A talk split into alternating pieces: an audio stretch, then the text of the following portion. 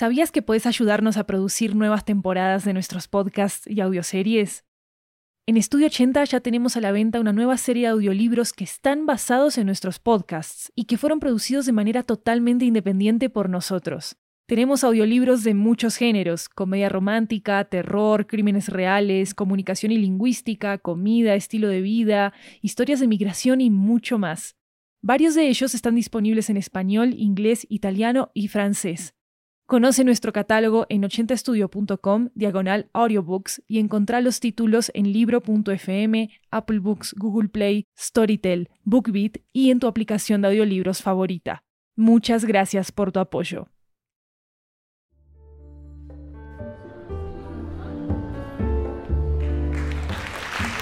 Hola, hola, hola, esto es 80 Cuentos, una antología de cuentos latinoamericanos en audio que recorre toda la región Gracias de nuevo por estar acá. Yo soy Maru Lombardo y hoy vamos a escuchar una historia en español que nos llega desde Bogotá, Colombia.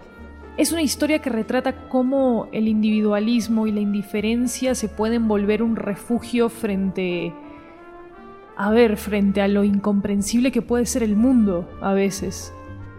Tomen sus crispetas y prepárense porque acaba Hombre de Tierra, escrito por Valentina Gutiérrez.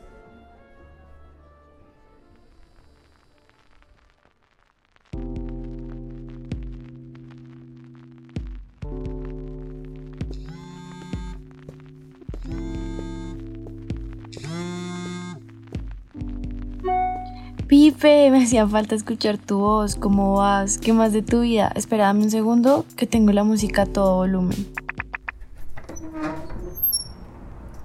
Ahora sí, sí, lo del mensaje de anoche es que, ah, bueno, he estado un poco baja de ánimo. Todavía pienso el resto en mi separación con Cara. Es como que, no sé, como que me arrepiento de haber creado esa distancia entre nosotras, ¿sabes? Me hubiera gustado al menos terminar como amigas cercanas.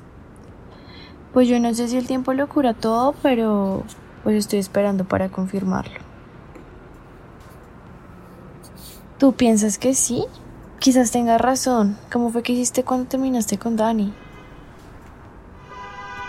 Guau, no, Pipe, esa no me la sabía. Y ya que dices eso de gente que se cree superior, mira que estoy viendo acá desde el balcón como un man está intentando pasar la autopista con el semáforo en verde y ni siquiera mira a los lados. Como si esto fuera pues el patio de su casa. Ay, rolos siendo rolos. Oye, Pipe, te llamo después, ¿vale?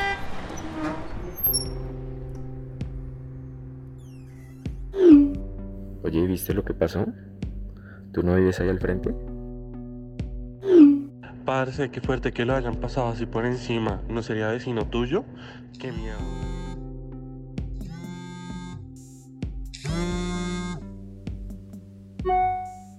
Hola Pipe, sí, qué pena haberte colgado hacia ahorita. No, en verdad que no había visto nada de las noticias y eso que la gente me escribe para saber, pero yo ni idea de quién era o por qué se pasó la calle así imprudente ese señor. Solo espero que mañana sea otro día y todo cambie. Ya lo de cara me tiene muy... Ay, no sé, amargada.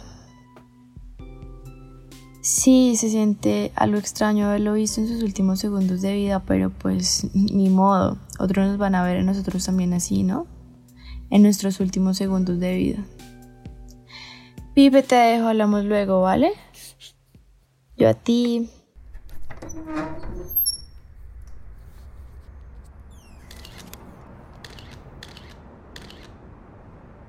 Todo eso? ¿No se van a llevar el cuerpo de la calle? ¿Eso no es como antihigiénico? Ay, mensaje de cara. ¿Cómo estás? ¿Cómo estoy? me pregunta. Ay, mejor que este señor, cara. No, no debería enviarle una foto de un cadáver. ¿Aló? Hola, Pipe, ¿cómo está? Ah. Sí ha habido hasta procesiones religiosas frente a mi edificio y no me dejan dormir. Le cantan al muerto, de todo. Sí, una pesadilla. Pues esta mañana vi un montón de gente en el lugar donde ocurrió el accidente ayer. Había fotógrafos, periodistas, hasta presentadores de televisión y pues yo no entendía nada. Sí, le había tomado una foto del cuerpo y la imagen la tomé desde el balcón. No se ve del todo bien, pero espérame un segundo y te la mando. Pilla que se ve raro, como que no parecía que un cuerpo así ya no más. Espera. Si ves, así que busca en internet y no lo vas a creer. En ese mismo lugar hay un montículo de tierra con la silueta exacta de aquel hombre. Está súper definida y nadie entiende de dónde o cómo salió. La gente enloqueció cuando vio eso. Ajá, tienes razón, es como que lo de cara ya va a pasar, lo mismo que a este man, algún día nadie le pondrá atención a ella.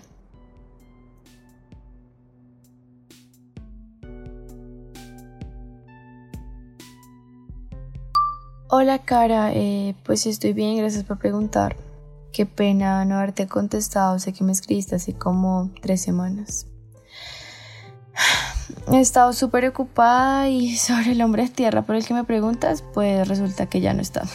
Eso fue una locura porque vino gente a rendirle culto y de todo. Parecía un santo, yo no sé en verdad qué.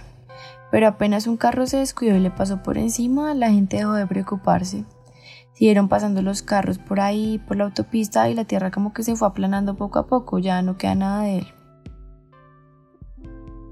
Perdona, sé que esta nota de voz ya está como larga, pero solo me imagino que hubiera sido que hubiera sido chévere acercarse si sea un poquito, ¿sabes? Pues al hombre de tierra, ¿no? Me alegra saber de ti, cara, y te mando un abrazo.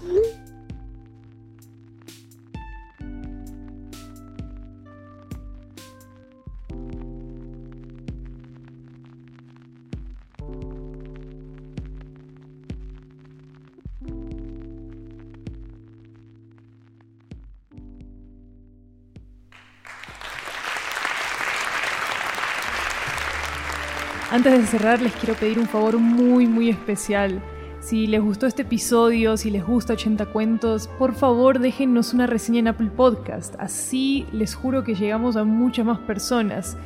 Y también queremos saber qué piensan del show. Toda la retroalimentación es súper bienvenida. Nos pueden escribir en nuestras redes sociales y nos encuentran como arroba 80 podcasts, con ese al final.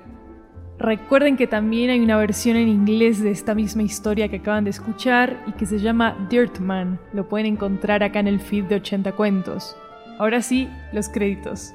Esta historia fue escrita por Valentina Gutiérrez, quien también hizo la voz de la protagonista. La música y el diseño sonoro de este episodio son de Jeremías Juárez, nuestro asistente de producción de 80 cuentos que vive en Buenos Aires, Argentina.